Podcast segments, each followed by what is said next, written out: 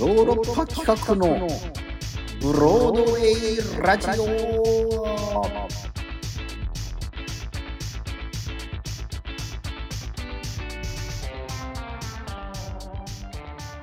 はい。どうも私ヨーロッパ企画で俳優をやっております長野宗則です。KBS 京都 RNC ラジオ CBC ラジオ機の皆様どうぞ今週もよろしくお願いいたします。はい、そうなんですね。ちょっとね、相方の藤谷莉子がちょっとお仕事の都合でちょっと今週お休みということで、はい、やっていこうかなと思っておりまして、まあもう、心細いので、何せ、すぐ相方を、あの 相方を 呼び込もうかと思っております。この方です。ヨーロッパ局の酒井義文さんです。どうぞ。どうも、ヨーロッパ企画の酒井です。よろしくお願いします。よろしくお願いします。はい。早かったですよ。一人で。早かったですねいやいやひはい。一人でね、いや、喋ろうか迷ったんだけどね。うん。うん。い一人で行かれそうな感じはありましたけどね。あったよね。しばらくうん本当に躊躇したの。いや、喋るにしても、いや、まあ、ちょっと、当てがなさすぎて、じゃあ、酒井君にそれを聞かれてる自分っていうのもなんかすごく恥ずかしくなってしまってあすごい自意識が。自意識が芽生えちゃいまして、そうななるほどんですよ。うん。そういうことで、よろしくお願いします。よろしくお願いします。うん。いやね、まあ、酒井君とは本当にもう何年前になるか分かりませんけども、ねえ、あの、あーピカチンキットね、はいはいはい。ピカチン博士とジミー君という。はいジミー君っていうので、まあ、ば、ね、発明バラエティはいはい。朝のね。朝のやってましたじゃないですか。2年半ぐらいやってたんですか？2年半ぐい。らいやってましたよね、テレビ東京系でね、放送さはいれてたん。ですけども。そうそうそう。まあ、YouTube とか含めたらもうちょいやってたのかな、ああ、そうだよね。はいだ。から、まあ、そっから本当二人でね、うん。飲みに行ったりとか、なんか、そうそう。ちょうどね、コロナになるうんちょっと前ぐらいでしたから、2018年とかですかね。前後あたりとかだったから。そうだね。うんはい。田町とかでね、飲んで帰って田ましたよ。町とかでちょっと飲まないっつって。うん。でももう本当にあの仕事がなかったらそんな差しで飲むみたいな機会もなかったけど、いや、確かに。そうでしたよね。うんだあれ以来うん飲んでないですもんね、別に。そうそう。だから、でも僕ちょくちょく、ちょくちょく思うのよ。なんか、稽古終わりに三条商店街とかピューって書いてるときに、ああ、わちょっとはいはい。。ああ、い、坂川君いたらちょっと、ああ、ビール飲みたいなとか、なんか、いっあ、ぱい飲んで帰りたいなとか思うけど、そうそう。言ってましたね、言ってそうたじゃん。いえば。なんか。あの、うん本当にコロナの前の公演の時、そうそうそうとかあそう。帰り道のね、劇場のから帰る途中の、うん、あの、うん立ち飲み居酒屋みたいなとことか。そうそうそうそあ言ってたじゃないですかあれね、地ビールの、ベルギービールのう。。ベルギービールのお店、もうお店本当とか僕あそこ通るたびに、ちょっと周囲を見渡すああ、はいわかる。でもまあコロナだしな、みたいなんで、もうわざわざ電話かけて呼ぶのもな、とか。で、もうビール自体我慢して、もうまっすぐ帰るじゃん、もう。我々はい最近。はいはいもう割とそうですね。帰っちゃいますよね。そう。だからもうなんか、まあ、だねそういう意味でさ、まあ、酒井君だけじゃなくて、まあ、メンバーが普段何してるかとか、あんまりあ分かってないことがやっぱり多いな確かに、稽古場から割とすぐ帰っていきますもんね。うん。ほんでさ、僕もさ、ちょっとき気づいたのがさ、あの、えええええまあ、稽古場でみんなと顔合わせてんだけど、え。はい。僕す、僕す、僕、そんなに誰、そんなに誰とも喋ってないなと思ってさ。あ、ほんますか。いや、喋ってないことはないんだけど、ちょっと、あの、あ、まあまあまあ、うん。始まる前のちょっと、なんかストレッチみたいな、ゆるいストレッチやってる時とか、喋って。なくもないんだけど、うん。なんか、なんかすげえ僕、稽古場の隅っこの方に、あの、自分の居場所を見つけちゃってさ、ああうん。え、あの、一番奥でしたっけ、ピア。一番。ピアノそうなんで側の。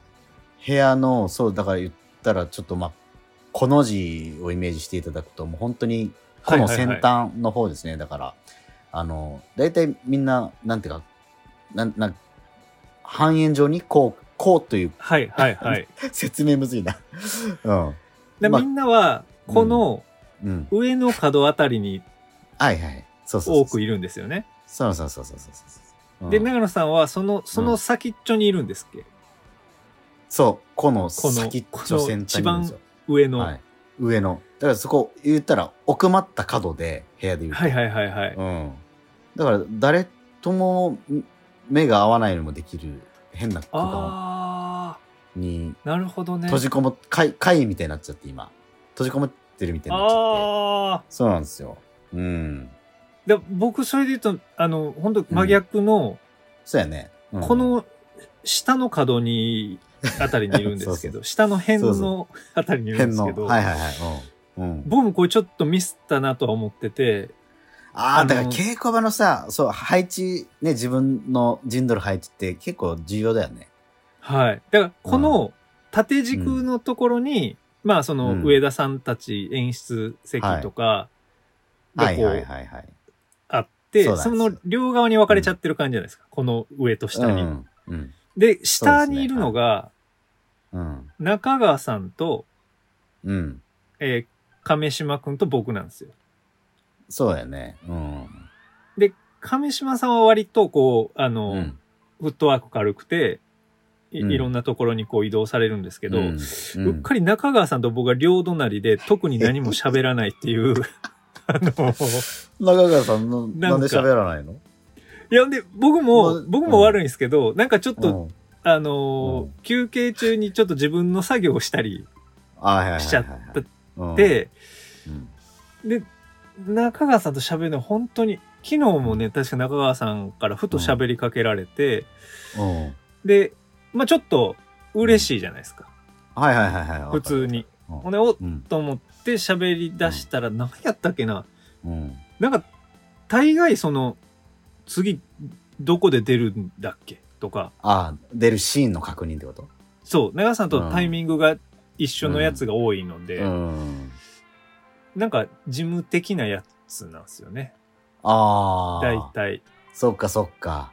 なんはいかそういう、何気ない、普段の、ね、暮らしのあれこれとか、なんかそういう、スカイクに質問とか、個人的な、そういうのじゃなくて。そうそういうのじゃなくて、うん。いやでかといって僕もそれを長川さんに投げかけられてるわけじゃないので、うん、で反対側を見るとうん、まあ大体石田さんを中心にこう、うん。話の輪がねこう盛り上がってる。離れてるんですよね、あの辺。で、うん。僕長野さんはそっちのグループにいると思ってましたいや、僕いないのよ。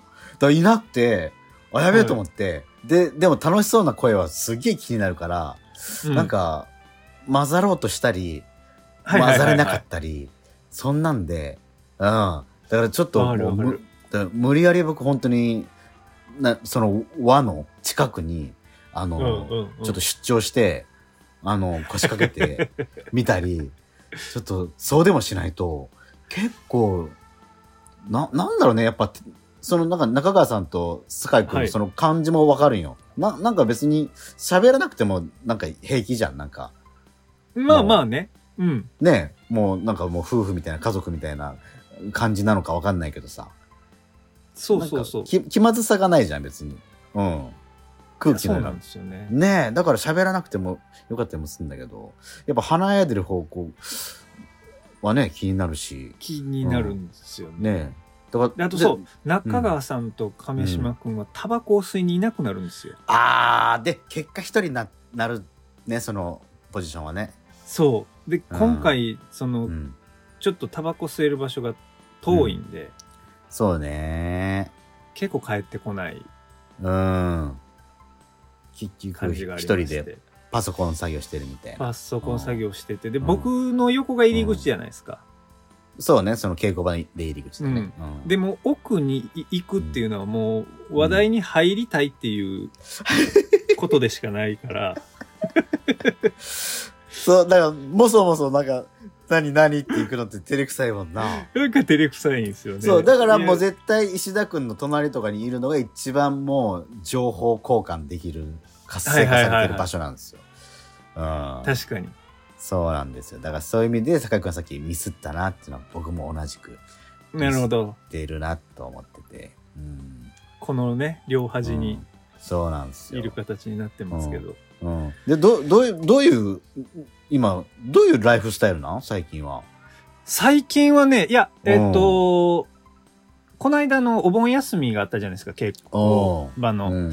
あの時に、実は東京に監督をまたやりに行ってまして、監督やってるよね。年に何回か。空直はいやらせていただいてまして、まあ、えっと、深夜ドラマなんですけど、で、まあ、それが一応今一区切りついて、うんうんうん。で、脚本業もちょっうん。と今、落ち着いてるんで、うわ珍しいじゃん。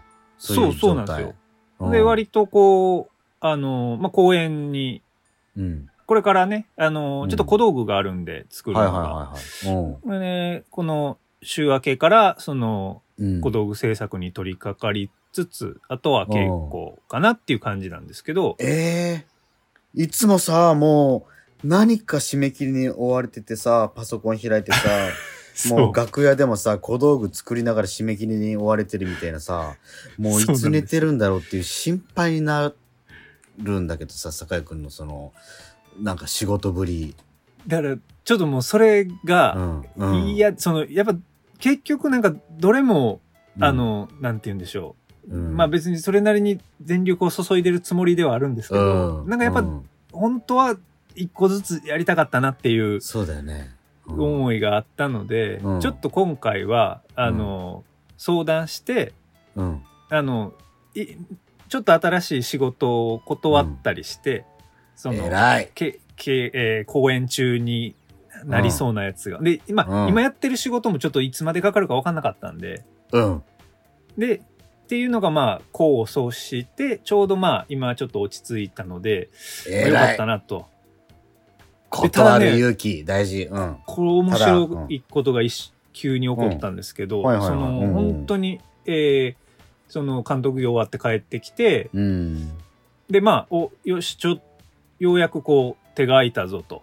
うん。で、なんかいろんな会議とか、あの、うん。ヨーロッパ企画の中の会議とかに、時間が割けるぞと思ってやりだしたうん時に、あの、武漢のうん大鹿君。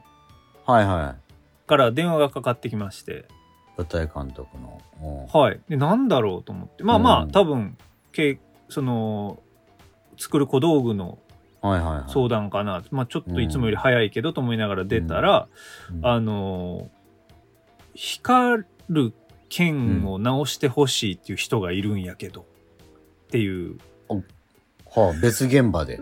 変わった話で。うん。そう、本当今別、その、その日の翌日から京都公演が始まる別の現場で、へえっ、と、光る剣が壊れて、え。うん。その、見てもわからない。要は東京の美術さんが作ったのを持ってきてて、うん。えーなんかやってる途中に壊れてしまい、うん光らなくなって、それをはいはい。見れる、見てわかる人が京都にいるかみたいな、あの、なんか相談がいったらして、はいはい。どうで、大鹿くんからちょっと光る剣といえばもう、酒井ちゃんしか思い浮かばんかってって言われて、まあ、まあそうかと思って。で、まあ面白そう作ってるもんね、そうそうそうなんですよ。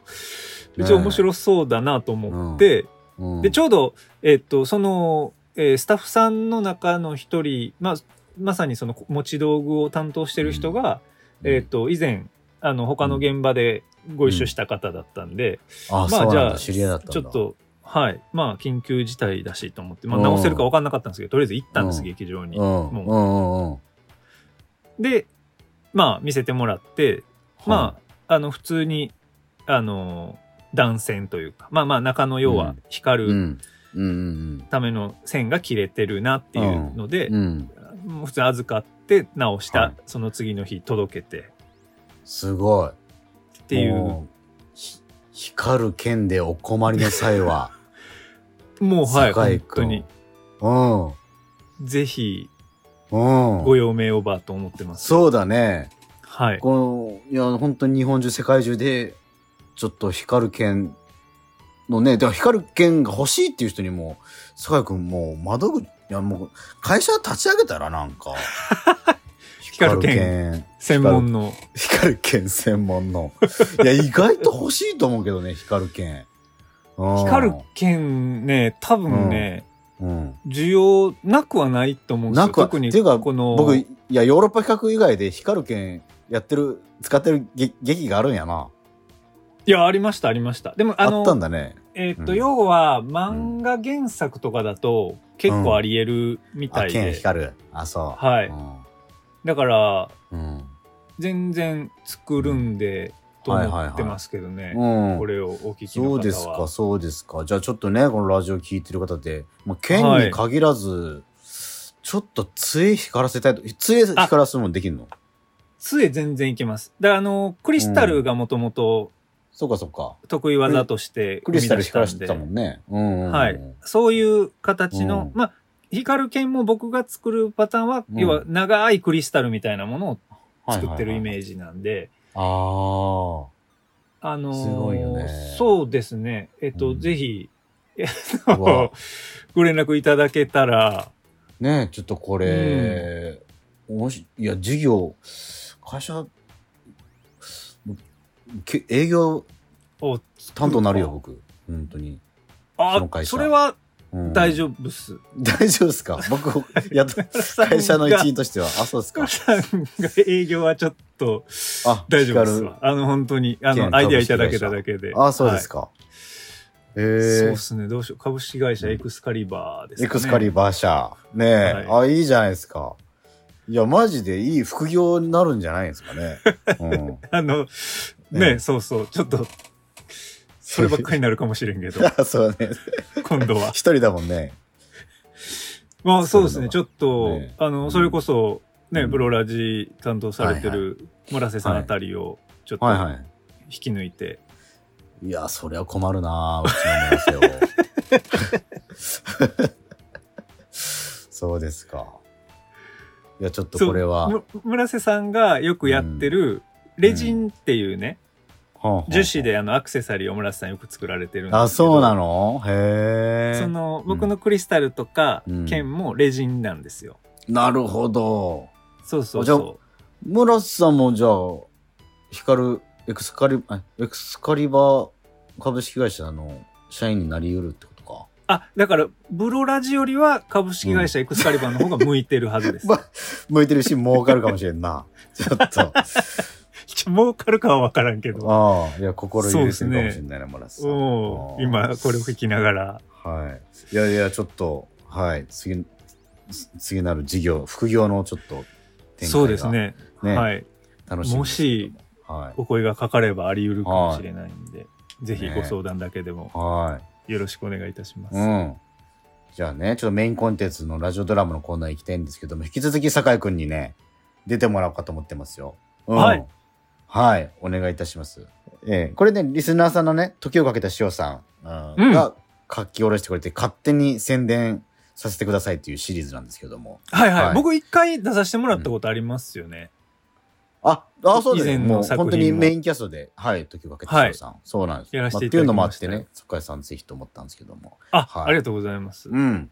えー、で、今回のおタイトルが、はい。売れない画家と SS カランうといん。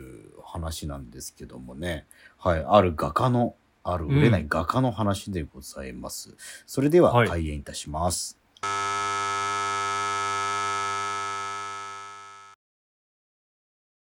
無名の画家、宗像が残した未完の名画の完成式典。その場には作者であるが、多くの記憶や感情を失い、保護施設に保護された宗像が施設を抜け出し、観客としていた。子供たちの手によって書き加えられた白い絵の具を用いた各々の名前で絵は完全に真っ白いものになり完成した。宗像はその光景を見て不思議と涙がにじみそうになるのだった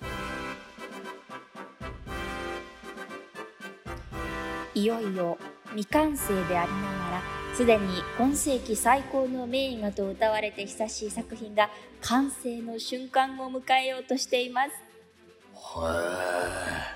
あの絵がそうなのか。確かに写真で見るよりずっと綺麗だな。施設を抜け出してこっそり見に来てよかった。それにしても本当に綺麗な絵だな。なんだか見ているだけで自然と涙が出てきちゃう。たった今子供たちが白の絵の具で各々の名前を書き連ねました。この無名の作家が残した未完の名画がついに完成したのです。この素晴らしき瞬間にお立ち会いの皆様もう一度盛大な拍手をお願いいたします。完成したのは真っ白な絵です。しかしこの絵は間違いなく人類の宝となるものです。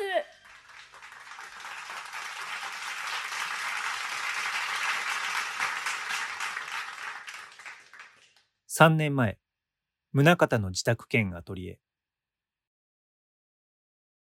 知り合いにただ同然で借りている北向きの安アパート。小さな押し入れと申し訳程度の炊事スペースがついただけの4畳半一間。そこが私のアトリエであり、住処である。ああ、寒いな。いい加減手が動かんぞ、これは。毛布にくるまりながらカンバスに向かっているのだが、寒さに手がかじかんで思うように筆が動かない。おお、湧いたか。ああ、助かった。あ、ちょ、あちょ、ちょ、あちょ、お、おどど。んおああ、暖かい。やはり、湯たんぽは残しておいて正解だったな。おそらく、コンロや夜間、湯たんぽなんてものを一般に家具とは呼ばないのだろうから、今、私の座っているこの椅子くらいなものしかこの家に家具は残っていない。あと、この部屋にあるのは、畳の上に立てた目の前のイーゼルと、乱雑に足の踏み場を奪っている。描いては転がした。私の絵くらいのものだった。おっと、あと、ラジオが一つあったのを忘れていた。まあ、それがおよそ今の私のすべてだ。パトロンに愛想をつかされるまでは酒を楽しんだり、好きだった映画や舞台の DVD を見る余裕もあったのだが、そうそう、なんと言ったかな。不意に思い出したあの劇の DVD。パリを舞台に私と同じような売れない画家が世に名を知られることもなくその生涯を閉じてそのアトリエを舞台にコメディが繰り広げられるあれは騙し絵を扱ったものだったはずだからトロンプルイユそうだそうだ。出てこようとしているトロンプルイユと言ったコメディとして文句なく面白かったがいかんせんかの画家の境遇が他人事に思えなくて、次回の意味も込めて、最後の最後まで手元に置いておいたのだけど、それすらも何年か前に画材を買い足すために売ってしまった。あれは惜しいことをした。また絵が売れたら買い戻したいものだ。くるまった毛布の中、湯たんぽに足を乗せて暖を取りつつ、ここまで書き上げたカンバスを改めて眺めてみる。ああ。やはり違うんだよな。違う違う。こんなんじゃないんだよな。私が表現したいのは、ああ。ああ。いけない。また感触をしてしまった。さすがにこれが壊れたらもう絵が描けない。それは困るぞ。うん、困る。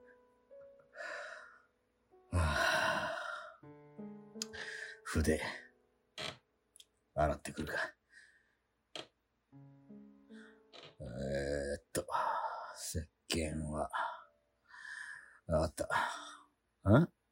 しまった。そうだった。蛇口、この前、壊れてそのままだった。はあここで当社製品のモニター募集のご案内です。紹介いたします。こちらの SS カランという製品ですが、一見すると普通の蛇口と何ら変わらないのですが、なんと、これが皆様も驚く画期的な製品でございまして、面倒な取り付けのための作業も一切不要。そして、蛇口のモニター？蛇口のモニターとは随分とおかしな募集だと思った。しかし、これは何かのおぼし飯に違いない。渡りに船というやつだ。蛇口がタダでもらえるならば、今の私にもらわない手はない。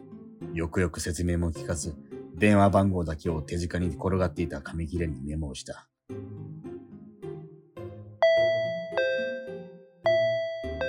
こんにちは。宗方さん、お届け物です。お、早速着いたが。はーい。たった二日で届くとは、これはありがたいことだ。寒い中、ご苦労様です。どうも。さて、早速、蛇口を取り替えるとするか。どれどれ。こんな感じか。え はまらないな。こうか。あ、いや、違うな。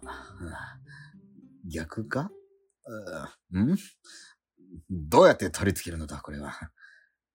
簡単に付けられるものだと思っていたが、全くうまくいかなかったので、諦めて、そこで初めて、蛇口の入っていた箱の中にしまわれた説明書を開いてみることにした。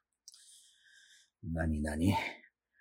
この度は弊社開発中の新製品 SS カランのモニター募集にご応募くださり、誠にありがとうございます。あいい、そういうのは、取り付け方は、お、うんどれどれこちらの製品は生物に取り付け、SS カランの蛇口をひねることで、その生物が内包するあらゆるものを任意で自由に蛇口から流し出せるというものです。ん？従って、非生物には取り付けることはできません。だって？おいおい。じゃあ、これは水道の蛇口の代わりにはならないじゃないか。大体何なのだ生物に蛇口がつくとは、ふざけてるのか。接着剤もボルトもなく、こんなものがつくかってえ？え？ついた。ふざけて当てた私の左胸にピタリと蛇口が取り付いたのだ。おいおいおいおいおい、う嘘だろ。なんだ、な、なんなのだ。これをひねったら、何が出てくるというのだ説明書、説明書。えっと、SS カラーを取り付けた後、蛇口をひねりながら、蛇口から流れ出したいものを頭の中でイメージしてください。な、なんなのだ？これは。意味がわからず、怯えながらも、一体この蛇口をひねれば何が起こるのかという好奇心に抗えず、恐る恐る、ひねってみることにした。そう。そうだな。じゃあ、疲れ。最近、寒くてろくに眠れていないから、溜まった疲れを出したい。疲れ、疲れ、疲れ。念のため、受け皿の上でそうイメージしながら、恐る恐る蛇口をひねる。胸についた蛇口から、鈍色の液体が勢いよく流れ出した。なんだこれは私は驚いて、慌てて蛇口を反対の方向に回した。止まった。何なんだ、この液体は。いや、ちょっと待て。そういえば、体が軽いぞ。まさか、本当に疲れが取れているのか？ということは、この鈍色の液体が私の中から流れ出た疲れそのものということか？そんなに今の技術というのは進んでいるのか？いや、そんなことより、それじゃあ、次に、私は流し台に移動し、ストレスと念じながら再び蛇口をひねってみる。すると、今度は墨汁のような黒色をした液体が勢いよく流れ出し、排水口の中へ吸い込まれていく。驚きの声を漏らしたのもつかの間、自身から黒色の液体が流れ出るにつれ、心は晴れやかに進んでいくのを感じる。一体、いつぶりだろうか？これほどに気持ちが穏やかなのは。そういえば、この液体、何の気なしに手近にあったコップでそれを受け止めてみた。黒いな。温度は、暖かい。人肌くらいか。匂いは、うん。無臭。あ、いや、かすかに焦げ臭いような匂いがする。ぬるぬるとまではいかないが、皮膚に多少まとわりつくような感じもある。うん。ふと思い至り、コップの中の液体を黒色の油絵の具に垂らしてみたところ、絵の具はすんなりと溶けてみせた。これをカンバスに乗せたらどうなるのだろう。好奇心に支配された私は、それを筆に乗せて、カンバスへその筆先を当てては動かしてみる。その筆致は恐ろしく軽妙で、思わずため息が漏れた。そして何より驚かされたのは、描かれた一条の黒は、私の抱えていたストレス、およそそのものだったのだ。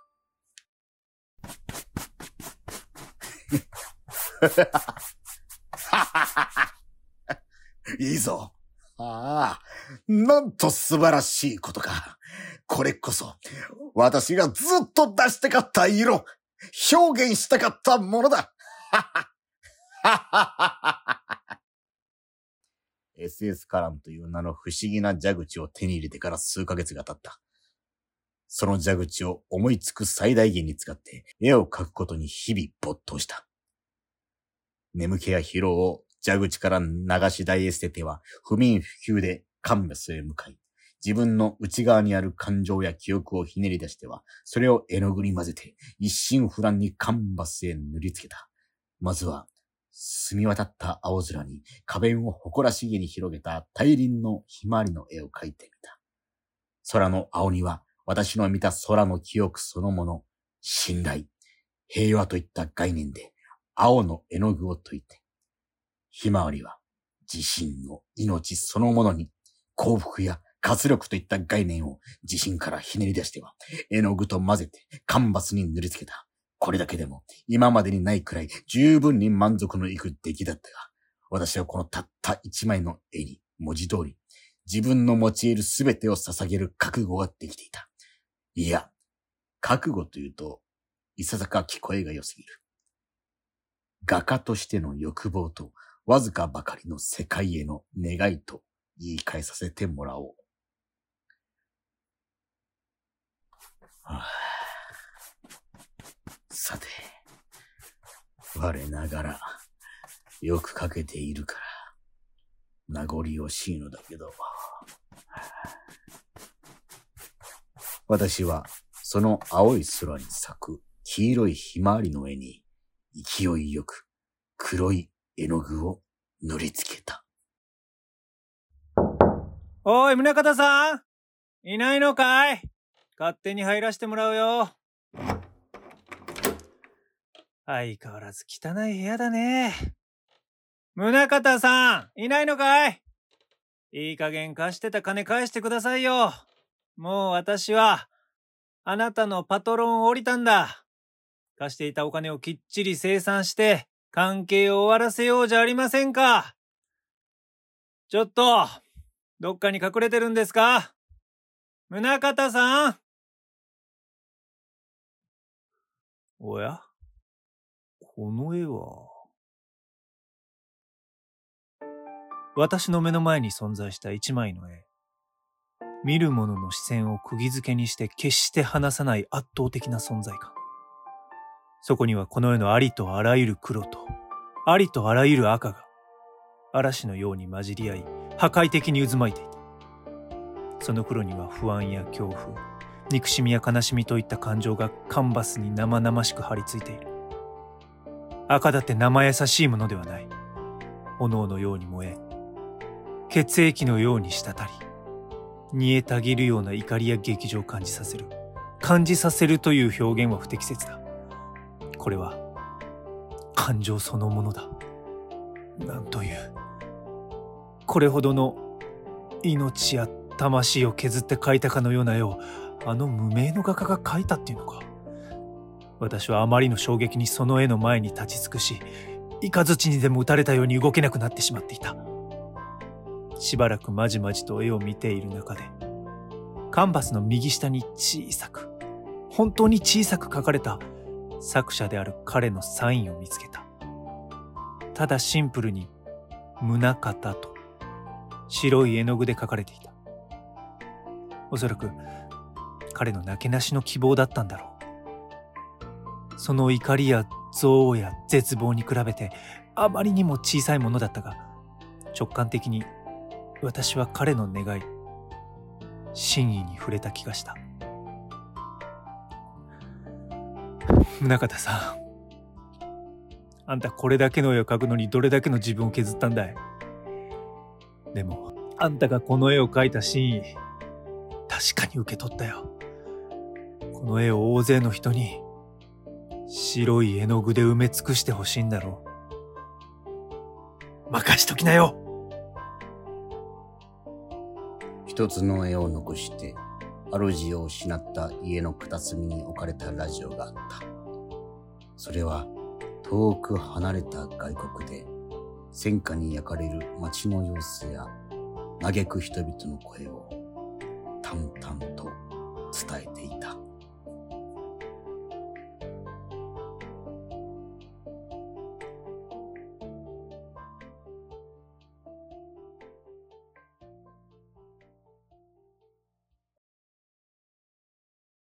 すいません。インタビューいいですか？あの空き地にあるでっかい土の塊って。ああゴーレム。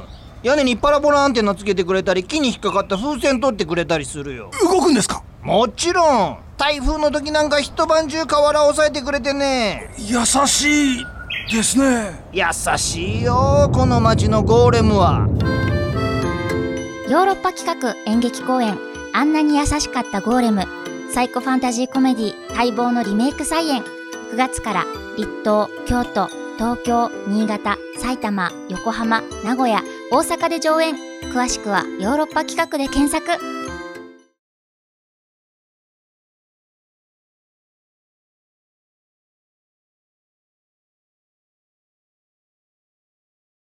聞いていただきました。売れない画家と SS から、えー脚本は時をかけた塩さん、えーキャストの紹介します。えー売れない画家役、宗方は、あー私、長野宗則。そして、えー名画完成式の司会者と、えーラジオのね、SS カランの、えー宣伝をされてた声は、えー藤谷莉子。そして、はいえーパトロンの声、えーは坂井義文が演じておりましたということやですね。らせていただきました、ね、こうやってちょっと過去作を宣伝してくれるっていう、はい、うんことをやってくれてます。面白いですねこれやっぱ自前では作れないんですね、こういうのって、でも。いやそうですよねそうなんですよ。だからありがたいなと思って。はい。あのーだからうん。なんかあのーコミケとかの二次創作をうん。さらに公式が あのーなんてバックアップしてるみたいなはいはい。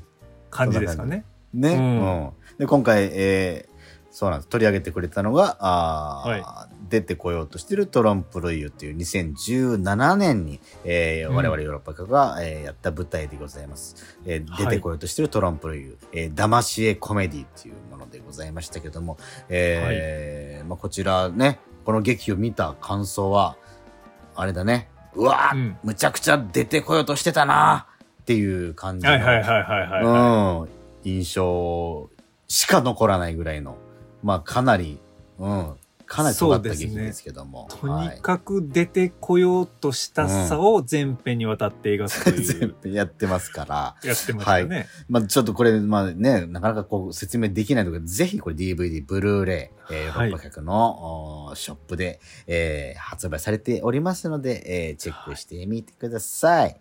はい。よろしくお願いします。うん。というわけで、エンディングでございます。酒井くんありがとうございました。ええこちらこそです。ありがとうございねました。うん。えー、またちょっと、あのこのパンデミックが収まった際には。そうっすねゆっくりねちらっと飲みに行きましょうよ、そうですよ。いや、飲み友なんですよ。酒井君はそうっ。すねそうっすね、僕の少ない。はい帰る方向が一緒なんですよね稽ね古場とか、あの、はい劇場からのねそうなんです。そうそうよろしくお願いしますね。はいはい。で、ヨーロッパ学のね、えーお便りも募集しております。お便りの宛先は、europ.broway.gmail.com ヨーロッパ .broadway.gmail.com ね。はい。はいそしてこちらね、えー、お便りください。そして、Spotify、Amazon Music、Apple Podcast などでも配信しております。YouTube にもありますので、過去作、えー、ぜひ聞いてみてください。はい。お願いしますだけで、おい、ヨーロッパ風のブロードウェイラジオ、また来週もお楽しみに。さよなら。さよなら